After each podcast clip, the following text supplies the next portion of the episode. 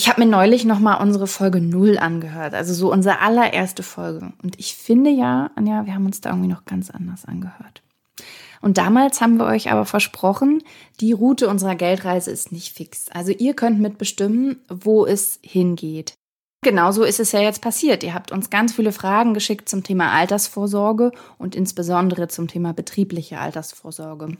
Und deswegen sprechen wir heute genau über dieses Thema. Mit an Bord haben wir wieder unsere Altersvorsorge-Expertin Sarah. Let's go! Auf Geldreise, der Finanztipp-Podcast für Frauen mit Anja und Annika. Hallo, herzlich willkommen. Moin. Na, du bist heute in Hamburg unterwegs oder was? Weiß ich auch nicht, wo das Moin jetzt herkommt. Ich glaube, das kommt vielleicht aus meinem aktuellen Lieblingspodcast, der Tag vom Deutschlandfunk. Kennst du den? Nee, tatsächlich nicht. Ich, also ich finde den Podcast cool und eine der Redakteurinnen sagt zu Beginn immer, ich bin Ann-Kathrin Büsker. Moin. Und irgendwie geht das einfach so ins Ohr rein. Also definitiv eine Empfehlung der Podcast. Okay, da höre ich dann demnächst mal rein und mal gucken, ob du das Moin noch beibehältst. So, aber jetzt ein ganz harter Cut. Super Überleitung, pass auf. Auch eine Empfehlung? Betriebliche Altersvorsorge? Die Zusatzrente über den Arbeitgeber, Anja. Harter Cut. Ganz allgemein würde ich mal sagen, geschenktes Geld immer mitnehmen. Ja, aber ein bisschen komplexer ist das ganze Thema ja schon und ähm, darauf haben ja auch schon einige von euch auf Insta hingewiesen. Deswegen würde ich sagen, fangen wir einfach mal ganz von vorne an. Und ihr habt es ja schon oft genug von uns gehört, Altersvorsorge baut auf drei verschiedenen Säulen auf. Die erste Säule ist die gesetzliche Rente, die zweite Säule beinhaltet alles, was vom Staat bezuschusst wird, wie zum Beispiel die Riester-Rente. Und die dritte Säule, die deckt die ungeförderte Vorsorge ab, also private Lebens- oder Rentenversicherungen.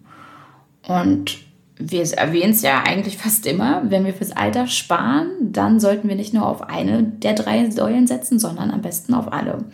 Und deswegen schauen wir uns heute Säule 2 ein bisschen genauer an, denn dazu zählt die betriebliche Altersvorsorge. Denn tatsächlich ist es auch so, dass die Betriebsrente vom Staat bezuschusst wird. Allerdings indirekt. Und zwar, indem der Staat für Arbeitgeber einen Anreiz schafft, damit diese für ihre treuen Mitarbeiter und Mitarbeiterinnen eben vorsorgen. Und eigentlich ist das Modell schon ziemlich alt. Also es gibt schon eine ziemlich lange Tradition, dass da Unternehmen für ihre Mitarbeiter vorsorgen. Und zwar so, ich würde so sagen, fast über 100 Jahre. Das ist schon krass, finde ich, wie lange es das eigentlich schon gibt. Ganz allgemein versteht man unter der betrieblichen Altersvorsorge das Sparen fürs Alter und zwar mit Hilfe des Chefs und auch des Staates. Und der Chef ist halt seit 2019 gesetzlich dazu verpflichtet, 15 Prozent auf unsere BAV-Beiträge draufzupacken. Gehen jetzt also 100 Euro für die BAV weg, gibt's vom Chef nochmal 15 Euro geschenkt. Diejenigen unter euch, die schon einen Vertrag laufen haben, die müssen sich jetzt aber nicht ärgern, weil ihr bekommt den Zuschuss in Höhe von 15 Prozent ab 2022. Was wir aber vorweg schon mal verraten können, trotz Geldgeschenken lohnt sich die BAV tatsächlich nicht immer, was zuletzt auch, aber nicht nur, an den niedrigen Zinsen liegt, die wir derzeit haben. Ganz ehrlich, wenn ich an die BAV denke, dann habe ich immer an diese klassische Variante gedacht, also dass mein Chef für mich in die Betriebsrente einzahlt ohne dass ich tatsächlich was dazugeben muss. Und das war ja früher in den Betrieben so, die im Rahmen von einem Tarifvertrag arbeiten. Aber so ist es ja meist nicht mehr. Vielmehr ist es jetzt so, dass wir unser eigenes Bruttogehalt umwandeln. Der Fachbegriff dafür ist Entgeltumwandlung. Ich muss ja gestehen, ich habe tatsächlich erstmal Entgeltumwandlung googeln müssen, weil ich nicht so richtig wusste, was alles darunter fällt. Aber ich bin ganz froh, dass es letztendlich eigentlich gar nicht so kompliziert ist, ähm, weil eigentlich, wie du es ja schon erwähnt hast, ne, es geht bloß darum, ähm, dass wir einen gewissen Teil unseres Bruttogehalts in die BAV einzahlen, beziehungsweise führt der Chef oder die Chefin automatisch den Betrag ab und ja, investiert diesen und, und das meistens in eine Lebensversicherung mit etwas besseren Konditionen oder einen Pensionsfonds zum Beispiel. Und der Beitrag, der in die BAV abgeht, den sehen wir dann auf unserer Lohnabrechnung ausgewiesen. Unterm Strich haben wir also ein bisschen weniger Brutto und ja, deswegen auch ein bisschen weniger Netto. Aber gleichzeitig, und das ist ja das Schöne an der BRV, sparen wir uns die Beiträge für Steuern und Sozialabgaben, also sowas wie die Krankenkassenbeiträge. Denn das Geld, das wir in die Betriebsrente schießen, ist nämlich davon befreit. Übrigens gibt es bei der deutschen Rentenversicherung noch einen Rechner, mit dem könnt ihr mal nachrechnen, wie viel Steuern und Sozialabgaben wir sparen können, wenn wir mit einer Betriebsrente fürs Alter vorsorgen. Den Link packen wir euch wie immer in die Shownotes. So, jetzt haben wir eigentlich schon zwei Vorteile der BRV zusammen, und zwar die 15 Prozent, die der Arbeitgeber dazu gibt, und dass wir Steuern und Sozialabgaben sparen, während wir unsere Rentenlücke verkleinern. Auch ganz nett ist ja eigentlich, dass wir uns um nicht wirklich was kümmern müssen. Ich meine, der Betrag geht direkt von unserem Gehalt ab, ohne unser Zutun sozusagen. Also kein Überweisen, kein Dauerauftrag einrichten oder sonst irgendwas. Und kein Disziplinieren. Das ist ja auch ganz cool eigentlich, ne? Ja, oder? Das ist echt ganz gut. Und wir müssen uns auch, auch gar keine Gedanken darüber machen, für welches Sparmodell wir uns entscheiden. Darum macht sich nämlich unser Chef einen Kopf. Ja, es gibt nämlich mittlerweile sechs Möglichkeiten, um die Altersvorsorge in einem Unternehmen zu organisieren. Welche genau das sind, das könnt ihr am besten in unserem Finanztipp-Ratgeber zur betrieblichen Altersvorsorge nochmal nachlesen. Link wie immer in den Shownotes über finanztipp.de slash podcast oder über unseren Instagram-Account. Ja, aber Anja, du hast schon recht, BAV ist echt eine recht bequeme Variante, um fürs Alter zu sparen. Und zum Glück ja auch eine ziemlich sichere, also denn die meisten Verträge garantieren ja eine bestimmte Rente. Im Rentenalter müssen wir dann Steuern und Krankenkassenbeiträge auf die Betriebsrente zahlen, wenngleich seit 2020, also diesem Jahr, weniger als früher. Trotzdem gibt es auch bei der BAV natürlich ein paar Abers. Zum Beispiel, dass wir im Rentenalter dann Steuern und Krankenkassenbeiträge auf die Betriebsrente zahlen müssen. Und ein weiteres ziemlich großes Aber, finde ich, ist, dass weniger Sozialabgaben dann letztendlich auch bedeuten, dass wir eben weniger in die Rentenkasse einzahlen und deswegen unsere gesetzliche Rente noch mal kleiner ausfällt, als sie das sowieso schon tut. Und gleiches gilt auch fürs Arbeitslosengeld. Auch das fällt im Falle des Falles dann geringer aus. Ich habe da auch noch einen Nicht-Fun-Fact gefunden bei meiner Recherche hier für die Folge. Neben dem Gender Pension Gap, der uns in Bezug auf die gesetzliche Rente ja auf unserer Geldreise schon begegnet ist, gibt es auch eine Lücke bei der BAV. Und danach bekommen Männer eine um 43 Prozent höhere Betriebsrente als wir Frauen. Im öffentlichen Dienst sind es nur 30 Prozent und die Gründe wie immer strukturelle Ursachen. Frauen arbeiten in Branchen und Berufen, in denen weniger verdient wird und in denen auch seltener oder zumindest geringere betriebliche Altersversorgung von den Unternehmen angeboten wird. Das habe ich in der Studie des Berlin Institut für Bevölkerung und Entwicklung aus dem Jahr 2017 gelesen. Lasst uns also hoffen, dass sich in den letzten Jahren da schon was getan hat. Und bevor wir gleich Sarah dazu holen, noch eine Bitte in die Runde. Wenn ihr unseren Podcast gut findet, dann gebt uns gerne eine Bewertung bei Apple Podcast, dann können wir noch mehr interessierte Geldreisende erreichen. Jetzt aber ab in die Details mit Sarah und vor allem wollen wir auf die Fragen eingehen, die ihr uns auf Instagram geschickt habt. Sarah ist nämlich Expertin für Finanztipp zum Thema Geldanlage und Altersvorsorge und wer unseren Podcast schon länger hört, kennt sie bestimmt auch schon. Hallo Sarah, schön, dass du heute auch wieder dabei bist. Wie geht's dir denn? Hallo Annika, hallo Anja. Ja, mir geht's gut. Jetzt wird's langsam warm in Berlin, aber es ist natürlich kein Grund, dass wir uns heute nicht gerne ein bisschen über die betriebliche Altersvorsorge unterhalten können. Also recht hast du. Dann fangen wir, würde ich sagen, auch gleich mal mit der wichtigsten und spannendsten Frage an. Und die ist wahrscheinlich, wann genau sollte ich Ja sagen zur BAV? Also wann lohnt sich das? Also wann sich die BAV lohnt, ist natürlich eine sehr gute Frage. Hm, ganz grundsätzlich mal, äh, natürlich, wenn dein Chef einfach den kompletten Beitrag übernimmt, also alles, dann äh, braucht ihr gar nicht lange nachzudenken, dann kann man das einfach machen. Und das gleiche gilt, wenn der Chef eben den Großteil der Beiträge übernimmt. Das heißt, ich sage jetzt mal so mehr als die Hälfte. Ja, weil dann kann nämlich der Vertrag äh, vielleicht auch irgendwie nicht, gar nicht so gut sein, vielleicht sogar ein bisschen teurer, aber das, ähm, der Beitrag des Chefs kompensiert es dann quasi und dann lohnt sich das auch. Also je mehr ihr mitnehmen könnt vom Chef, umso besser. Was sollte ich dann noch alles bedenken? Ansonsten muss man auch noch gucken, für wen lohnt sich das. Ähm, wenn du mal dran denkst, was hast du noch so vor in deinem beruflichen Leben? Ähm, willst du öfter mal den Job wechseln? Willst du vielleicht sogar mal in die Freiberuflichkeit, in die Selbstständigkeit? Oder glaubst du eigentlich eher, dass du angestellt bleibst und vielleicht auch mal, sage ich mal, zumindest mal auf so eine Frist von fünf Jahren oder länger bei einem Arbeitgeber? Weil das Ding ist halt, dass ähm, so ein, ja, so ein BAV-Vertrag erstmal ja über deinen Arbeitgeber abgeschlossen wird und du sparst erstmal bei deinem Arbeitgeber an. Und alles, was der dir da quasi mit dazu gibt, ähm, gehört ja hm, quasi, äh, bringt er auf aus seinem Unternehmen. Ne? Und das heißt, da hat dann der Staat gesagt, naja, also wenn du weniger als drei Jahre bei dem bleibst, dann äh, hat er theoretisch das Recht, das Geld auch wieder zurückzufordern. Also das heißt, drei Jahre musst du bleiben, wenn du auf der sicheren Seite sein willst, dass du das Geld dann auch wirklich behalten darfst. Wobei aus meiner Erfahrung die wenigsten Arbeitgeber sich dann hinterher hinstellen und sagen, ich will jetzt mein Geld zurück. Ne? Aber rein theoretisch, also würde ich sagen, je länger du dir sicher bist, dass du wirklich bei deinem Arbeitgeber erstmal bleibst, umso eher lohnt sich das da ähm, einfach von Anfang an gleich mal mitzumachen. Okay, jetzt haben wir ja sozusagen das Wann geklärt. Jetzt würde mich aber noch interessieren, für wen genau lohnt sich die BAV? Also für alle Angestellten, beziehungsweise haben überhaupt alle Angestellten einen Anspruch darauf? Ja, genau. Also alle Arbeitnehmer, die auch quasi in die äh, Rentenkasse, in die Krankenkasse einbezahlen, also man sagt alle sozialversicherungspflichtigen Arbeitnehmer, die haben da einen Anspruch drauf per Gesetz. Das heißt, der Arbeitgeber, der Chef, der muss so eine betriebliche Altersvorsorge anbieten, zumindest also den Vertrag irgendwo äh, sich äh, besorgen über einen Vermittler, über einen Berater und äh, dann dir quasi ermöglichen, dass du Teile deines Gehaltes eben da äh, reinsteckst in den Vertrag. Dann kannst du vielleicht noch gucken, ob der Vertrag an sich ein guter Vertrag ist. Ne? Also wie viel kostet der Vertrag letztlich für dich?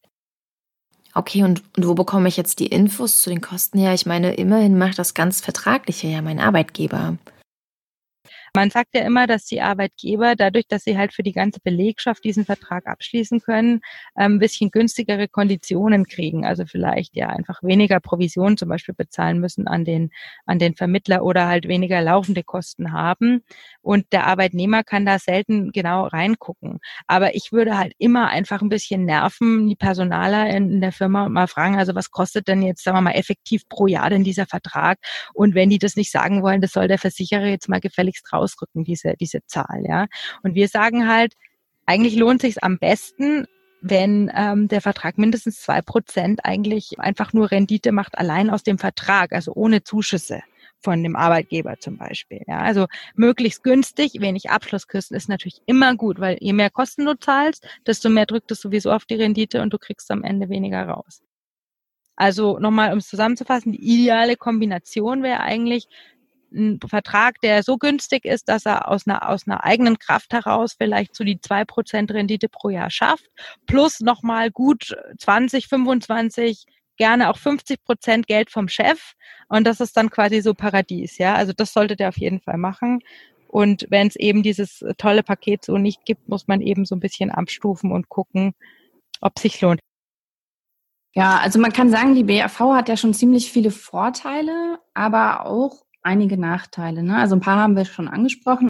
Zum Beispiel, dass weniger Brutto eben auch bedeutet, dass ich weniger in die Rentenkasse einzahle und mir das dann bei der gesetzlichen Rente fehlt. Das hat uns zum Beispiel auch ähm, Labella auf Instagram geschrieben. Wir haben auch noch andere Bedenken zugeschickt bekommen von anderen Geldreisenden. Chris hat uns da auf Insta geschrieben, wie ist es denn mit der Besteuerung bei Auszahlung und den laufenden Kosten. Das finde ich ist auch ein cooler Punkt. Vielen Dank dafür auf jeden Fall, Chris. Und Lissy hat Befürchtungen, dass der Versicherer da doch auch noch mal gut mitverdient. Sarah, magst du in deiner Antwort auf die Bedenken eingehen? Klar, sehr gerne. Also Steuern ist natürlich immer ein Thema. Aber da sagen wir halt immer, eigentlich ist es besser, wenn du im Alter tatsächlich die Steuern zahlst in der Rente, weil du da ja eigentlich, also die meisten Leute zumindest, weniger Einkommen haben, weniger Einkünfte, deswegen auch meistens einen geringeren Steuersatz. Das heißt, du profitierst halt davon, wenn du während du ansparst, auf diese Beiträge eben genau ja gerade keine Steuern zahlst, aber dann auf die Rente später halt dann weniger Steuern zahlst. Also Steuern zahlst du zwar, aber genau, vielleicht einfach im Alter ein bisschen weniger. Also den Punkt würde ich sagen, das ist schon mal Das ist schon mal okay. Ähm, ein größeres Problem sind eigentlich die Abgaben an die Krankenkasse und an die Pflegeversicherung. Also das, das fasst man oft zusammen, dann sagt man einfach so an die Sozialabgaben, ja. Denn die fallen halt auch an, also wenn du Rentner bist und dann bist du halt gesetzlich krankenversichert. Du bist ja auch als Rentner noch weiter krankenversichert und musst da ja dann auch noch weiter also Beiträge bezahlen. Und das haut aber bei der Betriebsrente dann zum Teil schon rein, denn da wird halt fällig, und zwar der ganze Beitragssatz zur Krankenversicherung. Das sind ja 14,6 Prozent plus noch den Zusatzbeitrag, also sage ich jetzt mal so 15,5 Prozent. Während du arbeitest, zahlt er ja die Hälfte dein Arbeitgeber. Aber wenn du quasi in der Rente bist, da, zahl, da musst du das quasi komplett alleine bezahlen da gab es auch ganz lang ganz viel Ärger, weil die Leute halt gesagt haben, das ist eigentlich einfach äh, nicht fair.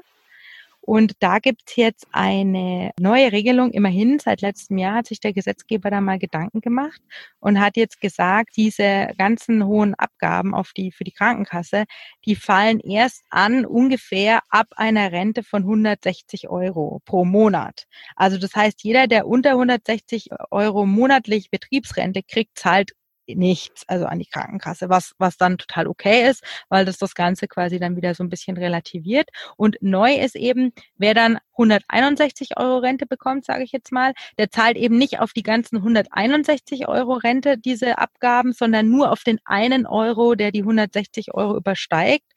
Und das bei der Berechnung jetzt auch, ob sich so eine Betriebsrente lohnt oder nicht, hat eben diese ganze Rechnung einfach verbessert, weil du einfach erst später Abgaben äh, auf die Rente bezahlen musst und das ganze Modell dann einfach insgesamt ein bisschen lohnenswerter dadurch wird. Wie sieht es jetzt mit den ähm, anderen Befürchtungen aus? Also, dass der Versicherer da auch ordentlich nochmal abkassiert, Sarah? Meinst du, da muss man sich auch Gedanken machen? Also, wie ich schon gesagt habe vorhin, eigentlich müssten solche betrieblichen Altersvorsorgeverträge, weil der ähm, Chef das ja für die ganze Mannschaft abschließt, also für die ganze Belegschaft, günstiger sein, auch was die Abschlusskosten und auch was die laufenden Kosten angeht. Das ist natürlich jetzt von außen super, super schwer zu beurteilen oder nachzuvollziehen. Meine Erfahrung, ich habe das ja öfter mal versucht, eigentlich Kostenstrukturen von so Verträgen, Betriebsrentenverträgen rauszufinden die Versicherer, die schreiben das jetzt nicht so ganz deutlich da auch immer drauf. Und meine Erfahrung ist auch, wenn du halt beim Arbeitgeber nachfragst, wie teuer ist denn jetzt so ein Vertrag vom Versicherer, dann sagen die dir das ungern, sage ich jetzt mal, ja. Mhm. Ähm, das heißt, ähm, es ist schon jetzt, also man sollte jetzt schon mit einer gewissen äh, Skepsis da auch schon rangehen und jetzt nicht denken, dass man jetzt da unbedingt immer überall den total allerbesten Vertrag aller Zeiten bekommt. Was man aber halt machen kann, habe ich ja auch gesagt, auf jeden Fall einfach mal nerven ein bisschen. Vielleicht kriegt man ja die Kosten doch genannt. Ne? Und wir sagen ja so ein Prozent Kosten für einen Vertrag, ähm, also wenn wir jetzt andere Verträge angucken, Lebensversicherungsverträge oder im Bereich Riester oder so, so ein Prozent ist immer so ein, so ein ganz guter Vertrag. Ne? Also wenn man Abschlusskosten und laufende Kosten mit einrechnet, so Effektivkosten sind das dann pro Jahr. Wir können aber dann, wie gesagt, also wir können, wir haben auf Finanztipp diesen Rechner, da könnt ihr quasi eingeben, wie viel monatlichen Beitrag ihr bezahlt, wie viel monatlichen Beitrag der Arbeitgeber noch dazu gibt und wie viel Garantiesumme euch ähm, der Versicherer zusagt, weil das muss er ja versprechen. Also habt ja in so einem Vertrag meistens auch eine garantierte Verzinsung auch wenn die gering ist, aber ein bisschen was gibt's ja noch. Und dann habt ihr wie so eine Art, ähm, so viel bekommst du mindestens an Kapital bei Rentenbeginn. Und wenn wir das in unseren Rechner eingeben, dann kommt da eine quasi so eine interne Rendite raus. Und das ist die Rendite, auf die ihr gucken müsst. Also selbst wenn euch der Versicherer das nicht sagt, könntet ihr das mal versuchen, mit dem Rechner auszurechnen. Da müsst ihr natürlich annehmen, dass er jetzt von heute die nächsten, weiß ich nicht, 37 Jahre jeden Monat tatsächlich diesen Beitrag zahlt. Aber das ist zumindest mal eine Näherung, dass man ungefähr eine Größenordnung hat, ob der Vertrag jetzt irgendwie einigermaßen lohnt oder nicht. Ja, die nächste Frage ist, was mache ich jetzt, wenn der Vertrag nicht so lohnt? Kurze mhm. Antwort, deutlich mehr Zuschuss vom Arbeitgeber fordern. Kompliziertere Antwort wäre, den Arbeitgeber versuchen zu überreden, einen besseren Vertrag anzubieten. Aber das ist schwierig. Ja, du hast es schon angesprochen, verhandeln. Und das ist ja gar nicht immer so leicht und kommt auch so ein bisschen aufs Gegenüber an und sicherlich auch darauf, wie das Unternehmen wirtschaftlich dasteht. Ähm, ich weiß aber, dass du auch ein bisschen verhandelt hast bei deiner Betriebsrente und vielleicht hast du ja diesbezüglich den ein oder anderen ganz konkreten Tipp, wie wir mehr als 15 Prozent Arbeitgeberanteil rausholen können. hm. Jetzt muss ich überlegen, was ich da sagen darf. Die Wahrheit Aber im Detail. Etwas Grundsätzliches kann man immer sagen. Und zwar vielleicht zwei Sachen. Einmal ist natürlich die Frage, wenn du neu in Unternehmen kommst, dann machst du ja normalerweise so eine Gehaltsverhandlung erstmal. Also zumindest raten wir das ja jedem und auch insbesondere unseren Frauen da draußen. Ne? Also gern auch mal ein bisschen pokern. Und dann kriegt ihr vielleicht vom Chef irgendwie oder vom Personaler die Antwort, ja, also ähm, so und so viel können wir ihnen noch geben. Ne? Dann einigt man sich da irgendwo in der Mitte. Und dann ist der froh, dass er dich quasi irgendwie auf die Hälfte gehandelt hat. Und dann kannst du kommen und sagen, so, wie schaut es jetzt mit der betrieblichen Altersvorsorge eigentlich aus? 15 Prozent, ja, weiß ich, müssen Sie mir geben, aber vielleicht wollen Sie mich ja irgendwie noch motivieren, ja, oder vielleicht haben Sie ja da noch irgendwie ein Budget übrig. Ähm, der Job wäre für mich natürlich nochmal deutlich attraktiver, wenn Sie mir schon nicht meine Gehaltsforderung erfüllen können. Geben Sie mir doch nochmal 100 Euro pro Monat einfach so on top auf die betriebliche Altersvorsorge. Also ich finde, das kann man sich durchaus mal trauen, weil viel mehr als Nein sagen kann der Chef ja nicht oder der Personaler. Das wäre zumindest mal was Neues. Und gleiches oder ähnliches gilt dann halt in der zweiten Situation, wenn du halt vielleicht schon zwei, drei Jahre im Job bist und es geht mal wieder um die alljährliche ähm, Gehaltsverhandlungsrunde, also Jahresgespräche oder dergleichen, wo du dann halt sagst, wäre ja eigentlich jetzt mal eine Gehaltserhöhung dran, gucken Sie mal, ich habe dieses und jenes und ganz toll letztes Jahr gemacht und der Chef sagt, na, oh, shit, der ist irgendwie nicht drin, dann kann man auch wieder auf die Karte sitzen und sagen, naja, vielleicht könnten Sie immer zumindest die betriebliche Altersvorsorge ähm, da den Beitrag erhöhen. Denn der Chef spart sich halt auch für dich die Sozialabgaben und die Steuern, die er dir quasi in die BAV mit reinbezahlt. Das heißt, er hat halt eigentlich auch was davon. Ich habe das Gefühl zumindest, dass da manchmal ähm, vielleicht nochmal ein Budget übrig ist in der Kategorie, was vielleicht nicht ganz abgerufen wird. Ansonsten wären so wirklich, wie das ist, äh, auf dem Papier das Gehalt halt vielleicht tatsächlich fix schon ist, dass man da halt nichts mehr rütteln kann. Also mein Rat wäre immer, es mal zu probieren. Das ist eigentlich ganz cool, weil ich habe tatsächlich noch nie so richtig auf dem Schirm gehabt, bei einem Year-End-Gespräch doch nochmal zu fragen, wie sieht es denn aus? ähm, Beitrag erhöhen zur betrieblichen Altersvorsorge. Das finde ich ist ein ganz guter Tipp. Naja, man kann da ja auch immer so ein bisschen argumentieren. Also Ihnen liegt ja sicherlich auch die spätere Versorgung Ihrer Mitarbeiter am Herzen. Ich meine, das war ja ursprünglich mal die Idee von der betrieblichen Altersvorsorge, dass der Chef was für seine Mitarbeiter tut, ja. Ähm, damals, als halt die Betriebe noch floriert haben oder weiß, und das kommt ja auch aus dem Bereich der ganz großen Unternehmen, ne, der heute auch dieser tarifgebundenen Unternehmen, ähm, da muss halt ein Arbeitgeber erstmal drauf was entgegnen. So, naja, also eigentlich will ich ja für dich später irgendwie nichts machen. Also das ist, aber es ist natürlich schwierig, weil klar, wie du sagst, Anja, auch am Anfang, ähm, das kommt immer auf die wirtschaftlichen Umstände im Unternehmen an. Aber ähm, mal drüber sprechen, ja, warum nicht? Du hast ja jetzt schon gesagt, das ist ja eher so ein Neueinstieg ins Unternehmen. Was ist denn, wenn ich ähm, bei meinem alten Unternehmen vorher eine betriebliche Altersvorsorge hatte? Kann ich die mitnehmen? Ja, spannende Frage von Anja. Tatsächlich gibt es da einige Möglichkeiten. Die Antwort von Sarah gibt es dann nächste Woche. Da sprechen wir weiter über die BAV und klären zum Beispiel die folgenden Fragen. Was mache ich, wenn der Arbeitgeber gar keine betriebliche Altersvorsorge anbietet? Wie viel sollte ich denn in die BAV einzahlen? Und was passiert eigentlich mit meiner BAV bei einer Kündigung?